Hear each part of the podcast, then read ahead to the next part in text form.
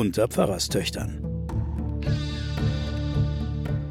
Die Geheimnisse der Bibel mit Sabine Rückert und Johanna Haberer.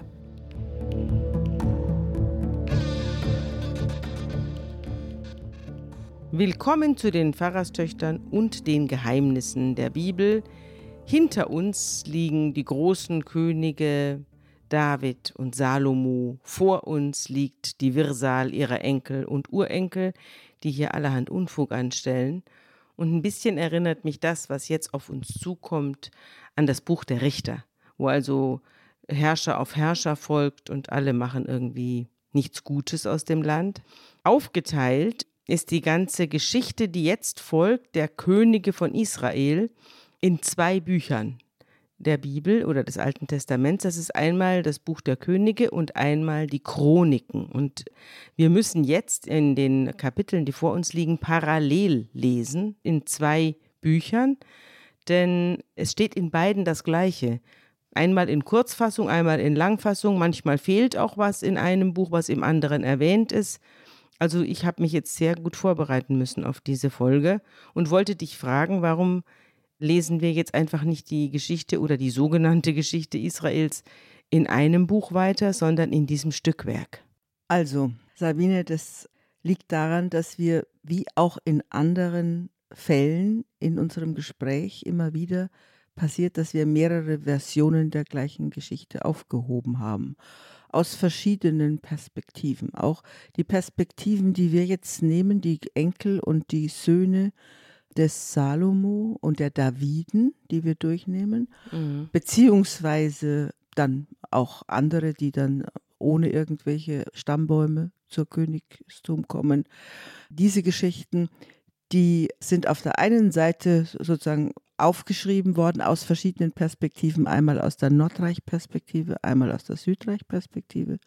Und dann im dritten Jahrhundert vor Christus, als das Exil beendet war und die Juden wieder nach Israel kamen und Jerusalem wieder aufgebaut haben und den Tempel wieder aufgebaut haben, mhm.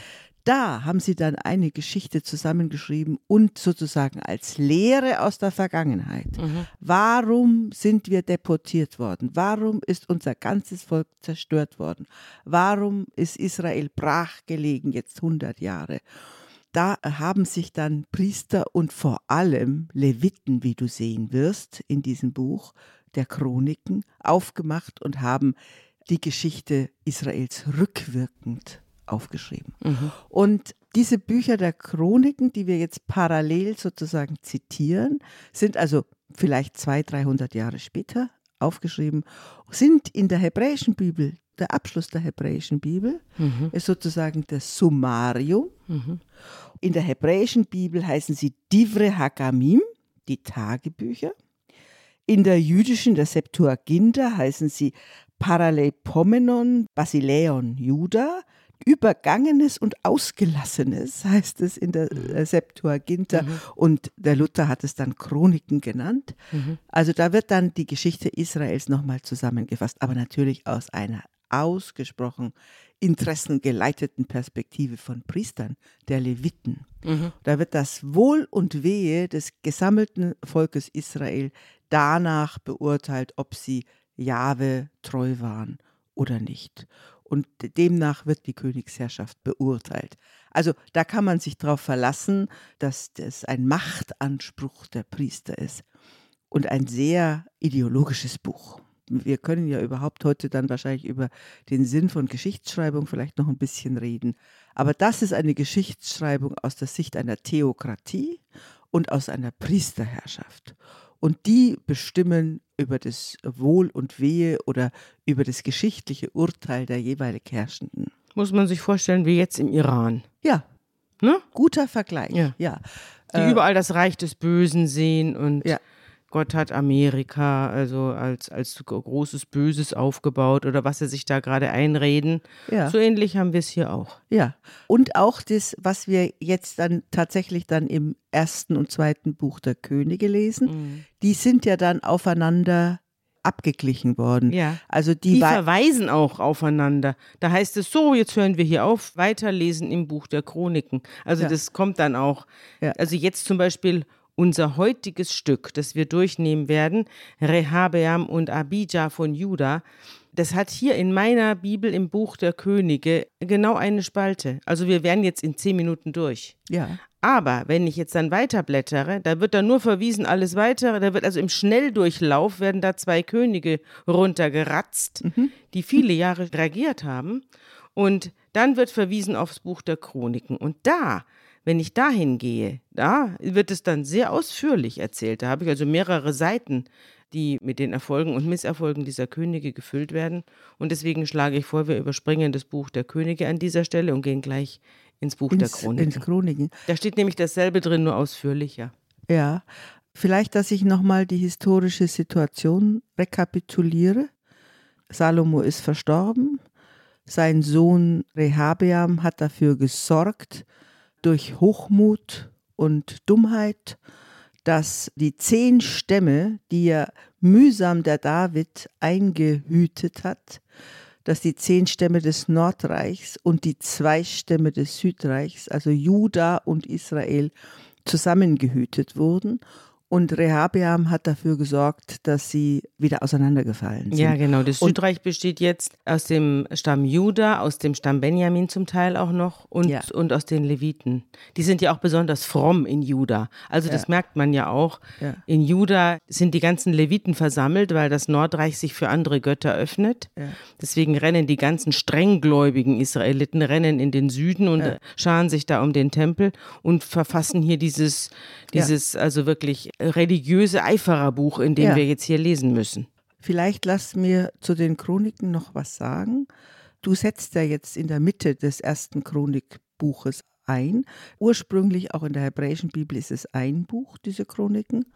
Und die ersten zehn Kapitel oder elf Kapitel sind nichts anderes als Genealogien. Also die Vorhalle des Volkes Israel. Und das musst du dir vorstellen, also es gibt viele Theorien, warum dann zehn Kapitel nur Namen ist. Und zwar, es geht ja von Adam und Abraham Ja, geht's los, ja? Ja. Und dann werden die ganzen jüdischen Familien Namen aufgezählt. Unsere Hörerinnen und Hörer werden uns sicher danken, dass wir das jetzt überspringen. ja, aber trotzdem sollte man wissen, das Mhm. ist eigentlich ein Dokument der Zugehörigkeit. Du musst dir vorstellen, die Familien kommen zurück aus Babel. Mhm. Und die Frage, wer gehört jetzt eigentlich noch dazu, Mhm.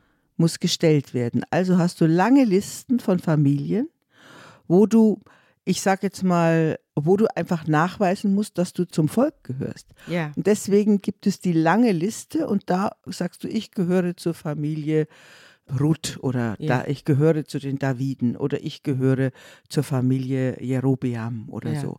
Und deswegen diese langen Listen sind Dokumente der Zugehörigkeit. Wer darf sich da eigentlich wieder ansiedeln? Ja. Es kann ja nicht jeder kommen. Also zumindest behauptet es die Chronik, dass nicht jeder kommen darf. Es darf ja nur einer der Gerechten und einer der zum Volk gehörte. Also das heißt, du zeigst deinen Ausweis vor und musst nachweisen, dass du dazugehörst. Und deswegen gibt es diese Listen. Man muss vielleicht jetzt noch vorausschicken, dass da das Reich Israel zerbrochen ist in das Nordreich und das Südreich, Genau. weshalb wir jetzt im Zickzack zwischen der Geschichte des Nordreichs und des Südreichs hin und her springen. Ja. Also wir erzählen die parallel. Und wir sagen natürlich immer dazu, so jetzt sind wir im Nordreich, so jetzt sind wir im Südreich. Man muss sagen, das Nordreich ist das Größere, das Nordreich ist das Reichere, das Nordreich ist das Erfolgreicher. Das Erfolgreichere und auch das religiös Offene. ja. Deswegen schimpfen die im Süden, die verbitterten Israeliten und Gotteshüter, ja auch so aufs Nordreich. Und deswegen kommt das Südreich auch viel besser weg hier als das Nordreich. Das gilt ja als ein Moloch und als Ort der Sünde und des Frevels. Ja. Also, los geht's. Wir beginnen wieder mit dem Südreich, mit Rehabeam. Rehabeam scheint, das habe ich in einer weltlichen Aufzeichnung gelesen, Ganz erfolgreicher König gewesen. ein ganz erfolgreicher König. Ja. Gegen den Rehabeam gibt es eigentlich sachlich nichts zu sagen, Ja. aber hier wird auf ihn geschimpft. Ja, jetzt pass mal auf. Ich habe das jetzt nicht nachgerechnet, aber wenn man die verschiedenen Regierungsjahre nachrechnet, dann scheint es so zu sein, dass die nicht aufgehen, sondern viel mehr sind als das, was erzählt wird. Also gibt es die Theorie, dass die ganze Salomo-Geschichte eine ideale Herrschergeschichte ist, sozusagen Fiktion, Mhm. und der eigentliche Salomo in Anführungsstrichen der Rehabeam war. Ah, Ja, also wir steigen ja jetzt wirklich in eine historisch Mhm. nachweisbare Ja. Zeit ein. ja. Du kannst diese Könige alle googeln. Genau. Und da steht auch immer eine gewisse Regierungszeit dabei. So ist also es. ich glaube das nicht mit dem Salomo, denn der Rehabeam und der Jerobeam vom Nord- und Südreich, die sind ja ungefähr zeitgleich. Der Rehabeam regierte 17 Jahre, sein Sohn Abijah drei Jahre und genauso lang regierte Jerobeam im Norden, nämlich 20 Jahre. Und man sieht auch an dem Verläufen der Könige, ich sage jetzt mal ganz kurz, wer da jetzt für die nächsten Jahre regiert.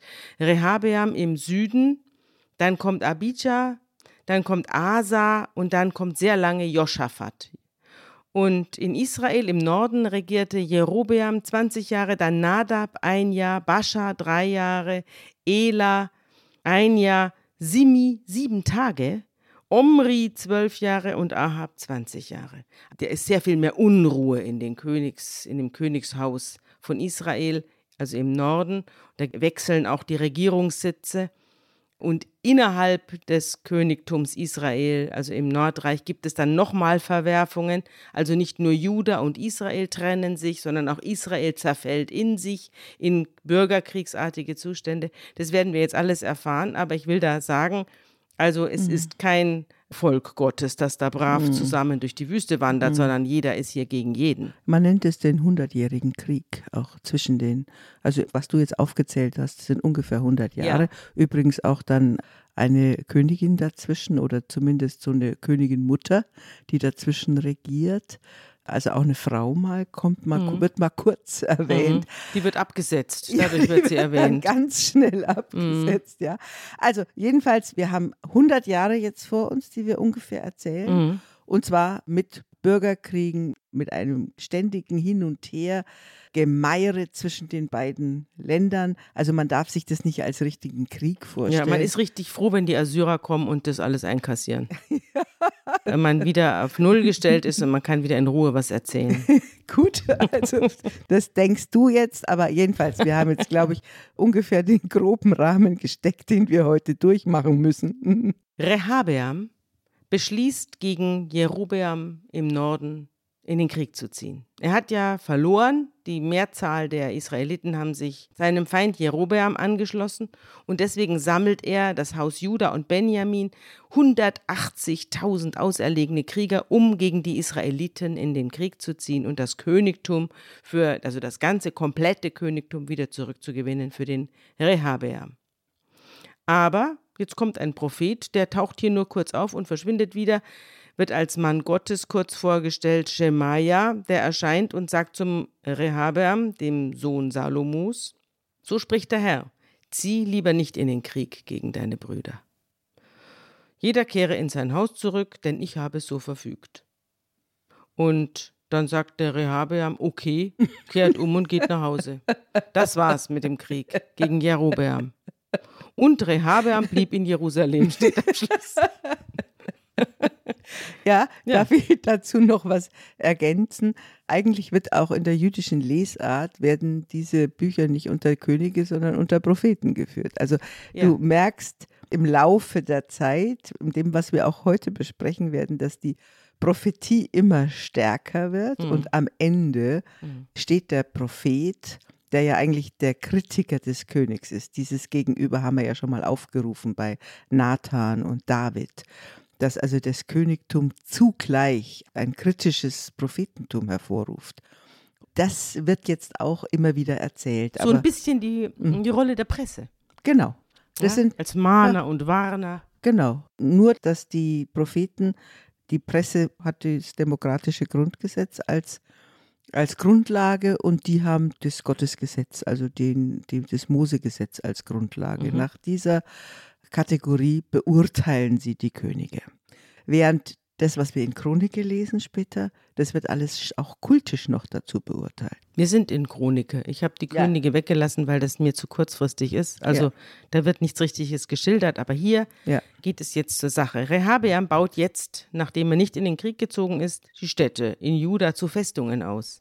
Also um sich gegen Angreifer womöglich auch aus dem Norden zu verteidigen. Er baut aus Bethlehem, Etam, Tekoa, Bet-Sur, Socho, Adulam, Gat, Maresha, Sif, Adorajim, Lachish, Aseka, Zora, Ayalon und Hebron. Das, Alle liegen in Juda und Benjamin. Und dieser Name Rehabeam wird auch übersetzt, einer, der das Volk ausbreitet. Also der offensichtlich Städte befestigt Ja. und, und das ganze Land auch ja, sicher macht. Ja, er legt in Vorräte in Nahrungsmitteln, Öl und Wein an und in jede einzelne Stadt brachte er Schilde und Lanzen und machte sie so sehr stark. Er herrscht über Juda und Benjamin, auch die Priester und Leviten, die zerstreut in ganz Israel lebten, stellten sich aus allen Gebieten jetzt bei ihm ein. Also jetzt kommen die ganzen, das ist ja eine, da hat er sich ja was angetan. Jetzt kommen die ganzen religiösen Eiferer aus ganz Israel, die woanders eben keine Bleibe mehr haben. Die rennen jetzt alle zu ihm und reden ihm rein. Mhm. Wir haben ja in Davids Zeiten haben wir das Priestergeschlecht des Zadok kennengelernt. Und die Leviten waren ja den Priestern beigestellt, eher so die Tempeldiener. Und jetzt werden die wieder wichtig, die Leviten. Ja. Sie in, bei Jerobeam im Norden, also in Israel, da haben sie nämlich keine Chance, denn der Jerobeam und seine Söhne verwehren ihnen den Priesterdienst. Für den Herrn, der hat eigene Priester auf Kulthöhen und für die Boxgeister hat er Altäre errichtet und für die Kälber, die er gemacht hat.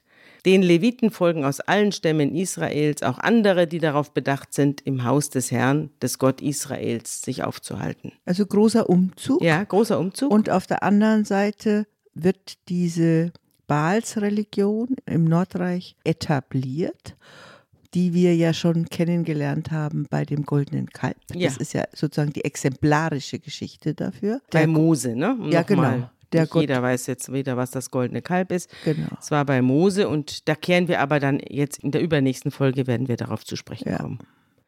Rehabeam nimmt sich jetzt mehrere Frauen. Einmal Mahalat, die zu seiner weiteren Verwandtschaft gehört. Die gebärt ihm mehrere Söhne, den Jeusch und den Schemaria und den Saham. Und danach nimmt er die Maacha, die Enkelin des Absalom. Die gebiert ihm den Abicha, den Attai, den Sisa und den Shelomit und er liebt sie sehr. Mehr als alle anderen Frauen und Nebenfrauen. Er hat nämlich 18 Frauen und 60 Nebenfrauen, mit denen er 28 Söhne und 60 Töchter zeugt. Und den Abijah, den Sohn dieser Maacha, bestellt er zum Oberhaupt und Fürsten unter seinen Brüdern. Und in kluger Weise verteilt er alle Gegenden Judas und Benjamins und alle festen Städte an seine Söhne. Hier unten in meinen Fußnoten steht der Chronist, der über Salomos Harem geschwiegen hat, erzählt hier, dass Rehabeam orientalische Haremsbräuche übernommen hätte. Und das ist natürlich, Eigentlich will man den Rehabeam so ein bisschen ranzig machen, weil er na, hinterher wieder irgendwie nicht gut genug ist für Gott. Aber jetzt fängt man schon an, so ein bisschen an ihm rumzunörgeln. Als seine Herrschaft gefestigt ist und Rehabeam stark geworden ist, da fällt er mit ganz Israel vom Gesetz des Herrn ab. Also jetzt ist er wieder, ist er wieder nicht fromm genug. Aber du siehst, es geht bei denen selber durcheinander. Ja, es geht weil er sagt ja durcheinander. nicht Juda, eigentlich der Rehabeam ja Juda, sondern Ja. mit ganz Israel. Ja, Also Israel ist- eigentlich wird jetzt wieder als Gesamtbegriff für das ganze Volk genannt. Und eigentlich ist es gleichzeitig ja der Regionalbegriff des Nordreichs. ja. Also wir sind aber hier in Juda, er kann eigentlich gar nicht mit ganz Israel Ja. vom Gesetz des Herrn abfallen, denn er Eben. hat ja nur noch die Macht über die Hälfte, die Ja. südliche Hälfte. Aber wie gesagt, es geht da auch durcheinander. Ja, irgendwas muss er getan haben. Man sagt ja auch nicht, was er jetzt wieder falsch gemacht Mhm. haben soll. Er fiel ab, ja, wie soll das aussehen? Wahrscheinlich, weil er die arme Maacha geheiratet hat oder irgendwas. Jedenfalls wird begründet, warum der König von Ägypten, der Herr Shishak, sich jetzt auf die Socken macht und gegen Norden zieht, nämlich gegen Jerusalem, um dem Rehabeam einzuheizen. Und er kommt mit 1200 Wagen und 60.000 Wagenkämpfern. Zahllos war sein Kriegsvolk, das mit ihm aus Ägypten kam. Da hat er die Libyer dabei und die Zukiiter und die Kuschiter und sie erobern die Festungen in Juda und rücken vor gegen Jerusalem. Und da kommt der Prophet Schemaja zu Rehabeam und zur Elite von Juda die sich vor Shishak in Jerusalem verschanzt haben, und er sagt zu ihnen Folgendes.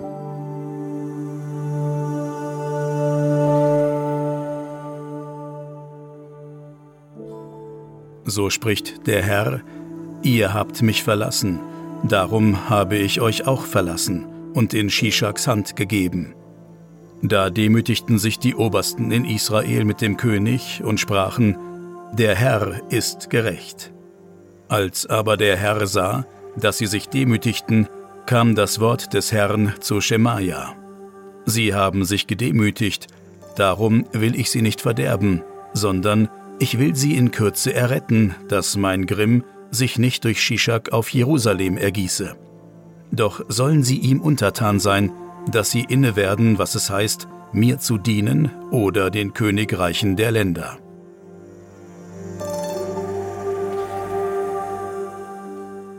Also man sieht auch, Gott weiß nicht, was er will. Nicht? Erst schickt er den ägyptischen König gegen sie und dann streuen die sich Asche aufs Haupt, dann überlegt er sich's wieder anders. Ja, das wird ja auch ein Motiv sein, wie zum Beispiel beim Jona oder so, dass ja. der in dem Augenblick, wo dann jemand Buße tut, dass die Buße einen Effekt hat, wird da erzählt. Nicht Aber immer. Manchmal wird manchmal ja auch durchgegriffen auch. und alles mit Stumpf und Stiel ausgerottet, je nachdem, wie gut Gott Aber ne geschlafen ne, hat. Es gibt da eine, eine kleine Anmerkung noch zu machen. Eigentlich sind ja die ägyptischen Pharaonen oder da heißt es König nicht ausgezogen auf Feldzüge. Das kennen wir eigentlich mhm. nicht. Aber es gibt tatsächlich eine historische Erinnerung, die wohl nachweislich ist oder die man auch an ägyptischen Quellen nachweisen kann, dass tatsächlich dieser Shishak einen Feldzug gemacht hat und dann die tributpflichtig geworden ja, sind. Ja, das kommt jetzt auch gleich. Das wirst du gleich hören. Der Shishak war an, an Israel nicht besonders interessiert. Der wollte vor allem durchmarschieren. Ja. Der wollte Handelswege zu den nördlichen Großreichen haben und wollte da durchlatschen, ohne dass die ständig da die Waffen wetzen. Genau. Und deswegen hat er sie platt gemacht. Und das waren sie dann auch. Also sie haben dann ja. zwar hier Sie haben sie entwaffnet, hat er. Er hat sie entwaffnet mhm. und sie mussten ihm was zahlen. Ja, also genau. der, der, hat sich da rausgekauft, mhm. der Rehabeam. Der hat sich sehr klug verhalten. Als der Shishak gegen Jerusalem zog, da nahm er die Schätze des Tempels und die Schätze des königlichen Palastes und alles und auch die goldenen Schilde, die Salomo hatte anfertigen lassen. Und der Rehabeam lässt dann an dieser Stelle der goldenen Schilde bronzene anfertigen, weil Gold hat er jetzt nicht mehr, mhm. und übergibt sie den Befehlshabern der Läufer, die den Eingang zum Hause des Königs bewachen.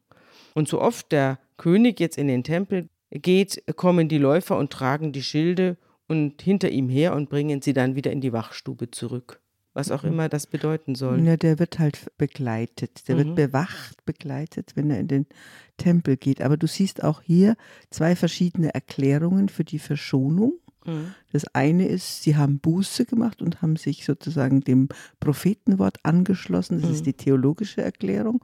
Und die politische Erklärung Sie hast haben du sich ausrauben lassen. ja. Sie haben sich ausrauben lassen und haben statt Gold jetzt Bronze. Genau. Ja. Aber auch interessant, wie die Materialien da verhandelt werden. Also Gold ist natürlich sehr viel mehr wert und Bronze ist eigentlich zu der Zeit schon auch viel wert. Aber du siehst auch, was sie für handwerkliche Sachen schon machen mhm. konnten mhm. da. Also jedenfalls wird beschrieben, dass Gott seinen Zorn mäßigt und dann steht da, es gab ja in Juda noch so manches Gute. Das ja. klingt so wie bei der DDR. Es war nicht alles schlecht. ja, ich wollte ich sowieso sagen. Also du musst dir vorstellen, du, der Untergang des Nordreiches ist ja deutlich früher als der des Südreiches. Der ist ja dann 787 so und das Südreich dann 586. und beide Reiche gehen unter, aber im Grunde genommen kannst du das wie DDR und Deutschland ein bisschen Mhm, verhandeln. So ist es auch.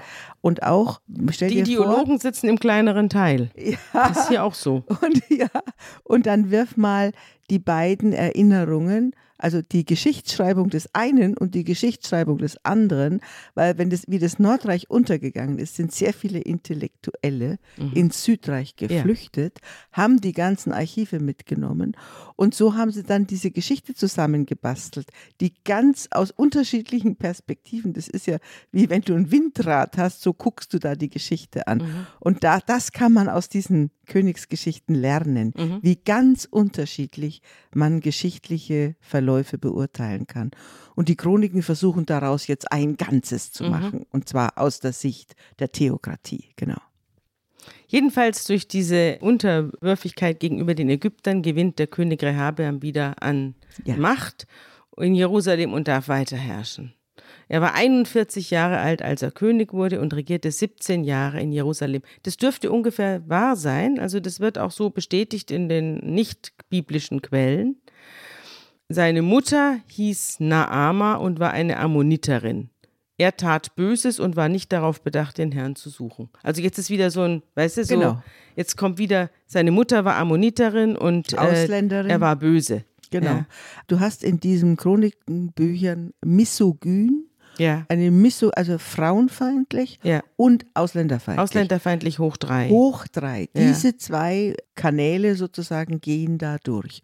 Und da muss man immer wieder darauf hinweisen, dass weder in der jüdisch-rabbinischen Literatur diese Chroniken eine richtig große Rolle gespielt haben, Mhm. noch sind sie, außer, glaube ich, beim orthodoxen, ganz orthodoxen Judentum, Ja. sind diese Schriften wichtig geworden. Aber sie sind auch immer sehr kritisch betrachtet worden, auch Weißt du- in der Weiterentwicklung der rabbinischen Literatur. Aber die orthodoxen Juden sind natürlich auch letztlich der Kern, der das Ganze zusammenhält. Das ist bis heute so. Also das orthodoxe Judentum wird natürlich belächelt und wird auch wahnsinnig kritisiert. Du kennst ja bestimmt auch den Film Unorthodox, wo also über diese unmenschlichen Gesetze berichtet wird und Ja. aus, aus der diese junge Frau dann flüchtet und Ja. sich der, nach Berlin begibt. Aber es gibt auch eine wunderbare Serie, die kann ich an dieser Stelle empfehlen, die heißt Stiesel. Ja. Die ist auf Netflix. Das ist eine Serie, die in Hebräisch ist und manchmal versteht man was, weil die ältere Generation spricht Jiddisch. Ja. Und es ist ja so ein verzerrtes Deutsch. Ja. Und ein ganz süßes Deutsch, also mit ganz vielen Worten, das wir auch kennen, so Mauscheln und so. Also diese ganzen Begriffe oder seine ganze Mischpoke. Die, die ja. Mischpuche. Ja, also das kommt da alles vor. Und also ich habe diese ganze Serie mit großer, wirklich mit großer Freude geguckt, obwohl sie Untertitel hat. Aber es spielt also vollkommen in Mea Shearim, also im orthodoxen Kern von Jerusalem. Ja. Und es geht auch um die Unfreiheit, gerade der jungen Leute, die aus diesen Rabbinerzusammenhängen gerne ausbrechen Die sich würden. nicht verlieben dürfen. Ja, die sich, dann aber doch verlieben und die dann eben versuchen, so einen Weg zu finden zwischen diesen Welten. Genau. Und die auf der einen Seite eben auch diese völlige Überhöhung von sinnlosen Gesetzen erleben müssen, andererseits aber auch einen unglaublichen Ernst mitbringen. Durch dieses Fernsein von allen Oberflächlichkeiten der Welt bringen die einen unglaublichen Ernst und eine unglaubliche innere Ruhe mit. Das wird auch geschildert. Ja. Also es ist, wie gesagt, es ist nicht alles schlecht. Naja. Und es ist eine, deswegen schon eine sehenswerte Serie, die auch von den Konflikten zwischen den Generationen erzählt. Also ganz toll. Mir hat das sehr, sehr gut gefallen. Und man mag die Leute. Und man erkennt sie in ihren Verstrickungen und in ihrem Reichtum. Mhm. Also ich glaube auch, du hast natürlich recht. Das ist gleichzeitig ist es der Kern und gleichzeitig wetzt man sich daran. Und das macht, glaube ich, auch die intellektuelle Schärfe aus, dass man diese, sich diese Gesetze vor Augen hält und man kennt sie und man, man übergeht sie oder man versucht damit zu leben. Aber es braucht eine ho hohe Lebensachtsamkeit, Mhm. die da auf jeden Fall erprobt wird. Ich glaube jedenfalls nicht, dass es Israel heute gäbe, wenn, Wenn es keine Orthodoxen gäbe. Ja, oder Das, diese. wenn- die gehen ja auch in die besetzten Gebiete und siedeln sich da an, weil Ja. das ihr Gottesland ist. Ja. Das, also das ist natürlich politisch verwerflich, aber es ist natürlich in ihrer Überzeugung, die auf dieser Bibel hier beruht, vollkommen ja. nachvollziehbar. Ja. Und sie riskieren ja auch eine erhebliche Gesundheit und Leben dadurch, obwohl es verrückt ist. Aber dieses ja. Verrückte, das ist eben auch ist da gleichzeitig drin. ist gleichzeitig der Erfolgsfaktor. Ja. Mhm. So, Jetzt fahren wir hier fort. Der Krieg zwischen Rehabeam und Jerobeam dauerte die ganze Zeit an. Der wird hier gar nicht erwähnt. Es wird nur berichtet, dass die, die ganze Zeit noch ständig Scharmützel genau. an der Nordgrenze sind. Und Rehabeam entschläft irgendwann zu seinen Vätern und wird in der Davidstadt begraben, also in Jerusalem, und sein Sohn Abijah wird König an seiner Stelle. Im 18. Jahr des Königs Jerobeam, also im Nordreich geht die Königschaft des Jerobeam genau. weiter, im Südreich wechselt der König. Das ist jetzt Abijah, König von Juda, und der regiert nur drei Jahre. Seine Mutter ist Michaja, äh, war eine Enkelin Uriels aus Gibea, wer auch immer das gewesen sein mag. Der Krieg geht jetzt weiter zwischen Abijah und Jerobeam. Also der Sohn des Rehabeam führt jetzt Krieg mit dem Norden, also ein Bruderkrieg und er beginnt den Kampf mit einem Heer von 400.000 auserlesenen Kriegern. Jerobeam stellt ihm 800.000 auserlesene, tapfere Krieger entgegen. Ich glaube, das können wir auch wieder runter. Knicken. Ja, das, diese Zahlen sind wieder Fantasiezahlen. Ja, so viele Leute gab es da gar nicht. Und Abia steigt auf die Höhe des Berges Zeramayim im Gebirge Ephraim. Und da hält er eine endlos lange Rede, in der er zu den Brüdern aus Israel spricht und zu seinem eigenen Volk Juda und indem er nochmal ausholt und sagt, wir sind ja eigentlich ein Volk und wir gehören zusammen, wir dürfen nicht gegeneinander in den Krieg ziehen. Jerobeam hat euch abspenstig gemacht, er hat euch neue Götter gebracht und ihr seid verkommen und ihr habt die Nachkommen Aarons und der Leviten verstoßen und so weiter. Da siehst du wieder Perspektive. Ja, genau. Mhm. Also er hält eine große mhm. theologische Rede ja. und dann sagt er Folgendes.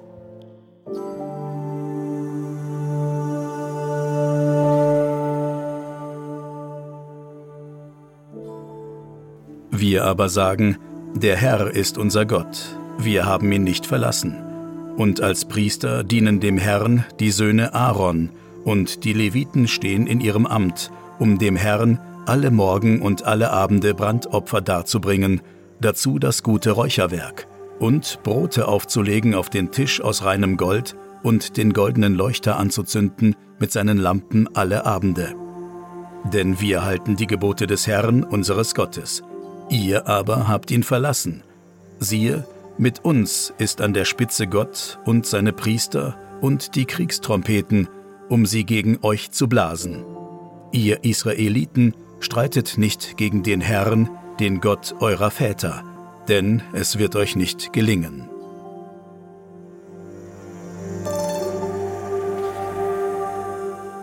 Ja, das siehst du wieder. Also er, mhm. er sagt, wir sind die Besseren und ihr, wenn mhm. ihr tut besser daran, euch uns anzuschließen. Mhm. Und was tut Jerobeam?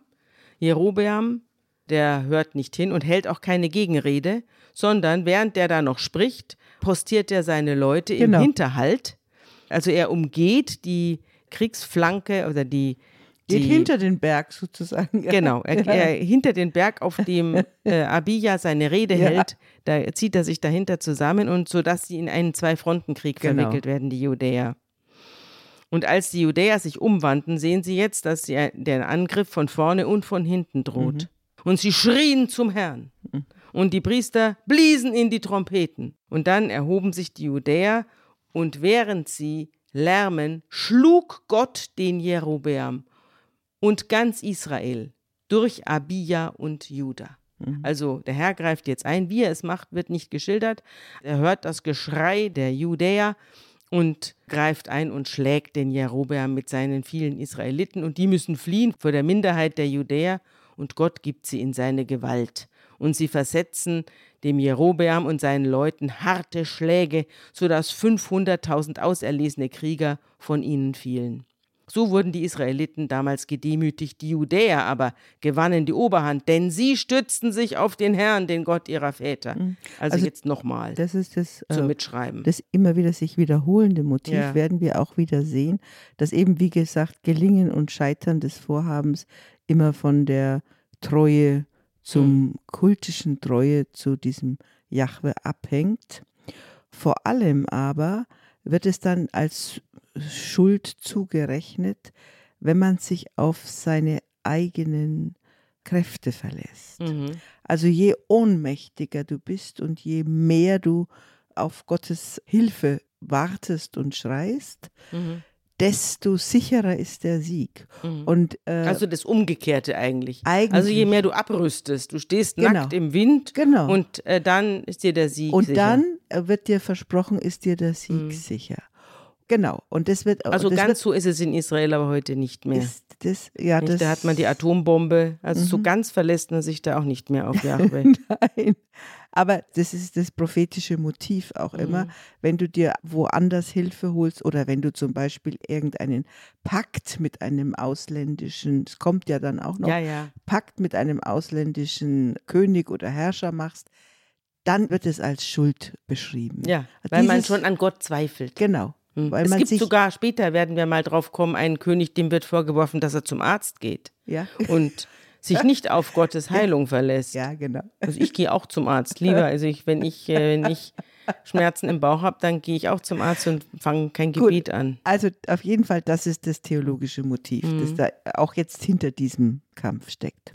Der Abia verfolgt den Jerobeam und nimmt ihm Bethel weg und Jeschana nimmt er ihm weg und Ephron nimmt er ihm weg und er kommt nicht wieder auf die Füße, der Jerobeam. Und schließlich schlug ihn der Herr und er starb. Also so ein kurzes Ende hier, ein Satz. Abia aber wurde mächtig, er nahm sich 14 Frauen und zeugte 22 Söhne und 16 Töchter. Die übrige Geschichte Abias, sein Leben und seine Reden sind aufgezeichnet in den Erläuterungen des Propheten Ido. Die gibt es aber nicht mehr. Ne? Nee, die haben wir nicht mehr. Ja, Also Gott sei auch- Dank, sonst müssten wir die jetzt auch noch Da lesen. wird auch mehrfach verwiesen auf eben die Propheten, die das aufgeschrieben haben. Ja. Genau. Abia aber entschlief zu seinen Vätern, man begrub ihn in der Davidstadt Jerusalem, und sein Sohn Asa wurde König an seiner Stelle, und in dessen Tagen hatte das Land zehn Jahre Ruhe. Bei den beiden verfeindeten Hälften Israels haben wir ja auch die DDR und die Bundesrepublik äh, angesprochen, die bis vor kurzem nebeneinander her existierten und sich dann ideologisch bekriegten. Sowas ähnliches findet ja im Moment auch in Amerika statt, dass das Land in zwei Hälften verfallen ist, die sich gegenseitig bekriegen. Und daran musste ich auch denken, als ich dieses Kapitel gelesen habe. Und deswegen bin ich ins Archiv gestiegen und habe mir einen Artikel rausgesucht, den Adam Sobocinski, der damalige Ressortleiter unseres Feuilletons, geschrieben hat. Ein kalter Bürgerkrieg. So ähnlich ist es ja hier auch. Es ist ja auch ein kalter Bürgerkrieg, der immer wieder so ein bisschen aufflackert.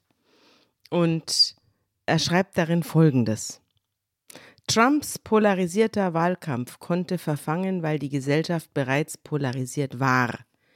In einer polarisierten Gesellschaft gewinnt der Kandidat, der etwas mehr Abscheu gegen den politischen Gegner aktivieren kann, und nicht mehr derjenige, der noch versucht, das gesamte Wahlvolk feierlich, versöhnlich oder gar populistisch zu adressieren, wie es in früheren Wahlen üblich war. Es ergäbe schlechterdings keinen Sinn mehr. Der politische Kommentator Esra Klein zeigt minutiös auf, wie die Bereitschaft, auch einmal der gegnerischen Partei die Stimme zu geben, seit einigen Jahren rapide abnimmt. Und er verweist nebenbei auf eine etwas kuriose Studie. Im Jahr 1960 wurden Amerikaner gefragt, ob es ihnen etwas ausmachen würde, wenn ihr Sohn oder ihre Tochter jemanden mit entgegengesetzter Parteipräferenz heiratete. Nur 5% der Republikaner und 4% der Demokraten bekundeten, es würde sie stören. Die meisten der Interviewten konnten schon mit der Fragestellung nichts anfangen.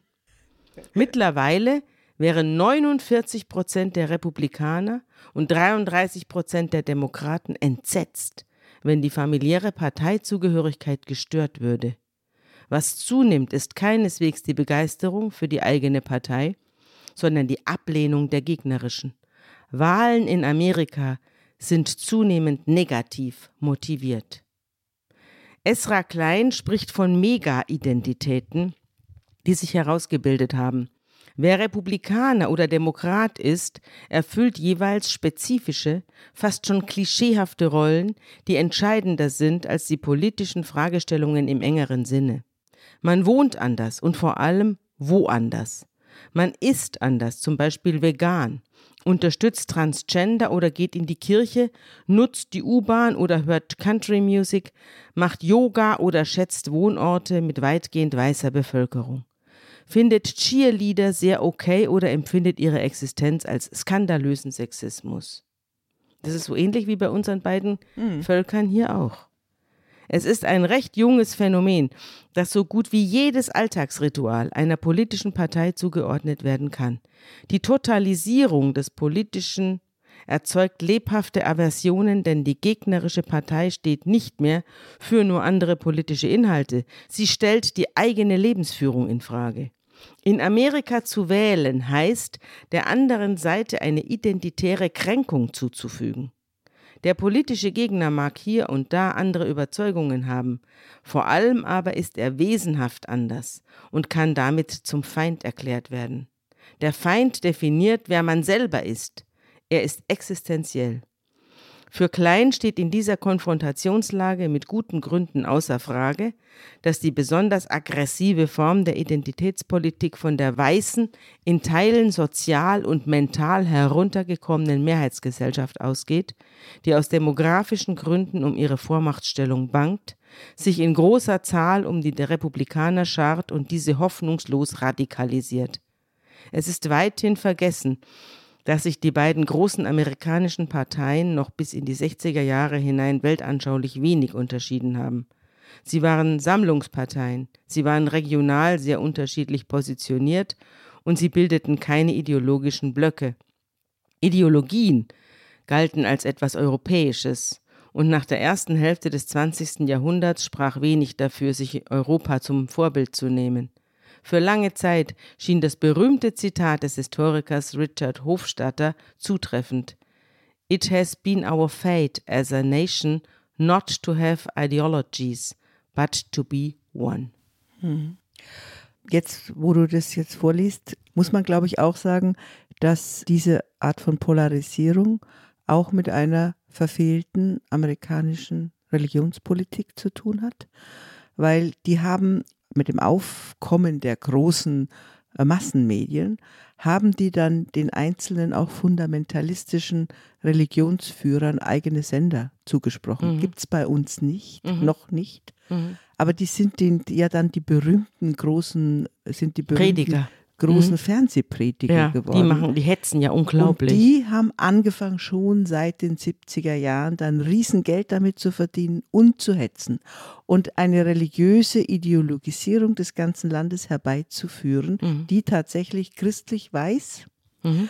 Und vor allem antidemokratische Partei sind. Die Demokratische ja. Partei die haben sich allerdings schon in den letzten Jahren schon auch selbst erledigt, weil sie alle Skandale hatten, Sexskandale, Geldskandale und so weiter. Die waren in den 80er Jahren sehr prägend und in den Anfang der 90er Jahren.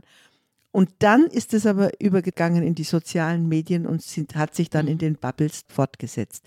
Aber eine verfehlte tatsächlich Medienpolitik in Sachen Religion mhm. ist, sagen wir mal, eine Wurzel mhm. dieser Fundamentalisierung der ja. Und da siehst du an unserem Bibelbuch, siehst du eine ähnliche Geschichte. Ja, deswegen habe ich es vorgelesen. Ja. ja.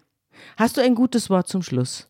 Ja, ich hätte ein gutes Wort zum Schluss. Und zwar, wir haben ja über diese Buße gesprochen, wo der Prophet Einhalt gebietet und der König dann ein, ja, der König dann in Sack und Asche geht und das Volk auch. Und da gibt es einen extra Psalm, der aufgeschrieben ist im Namen des David, als der seine Sünde oder seine, seinen Ehebruch mit der Batzeba betreibt. Und da hat er einen Bußpsalm aufgeschrieben. Und dieser Bußpsalm, der zur Umkehr gerufen hat, der steht im Psalm 51. Das ist David, als er schuldig wurde. Und da spricht er,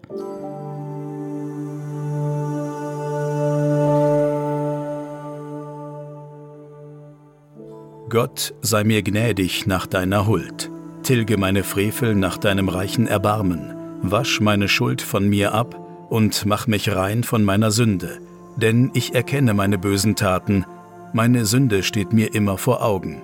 Gegen dich allein habe ich gesündigt. Ich habe getan, was dir missfällt.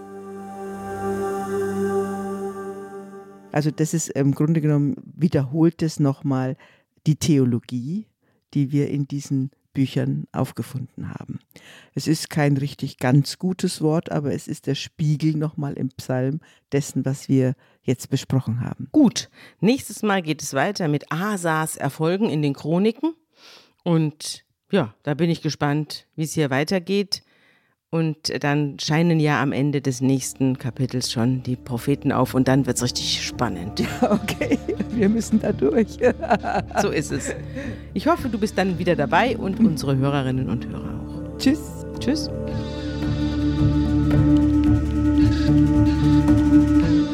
Unter Pfarrerstöchtern ist ein Podcast der Zeit und von Zeit Online.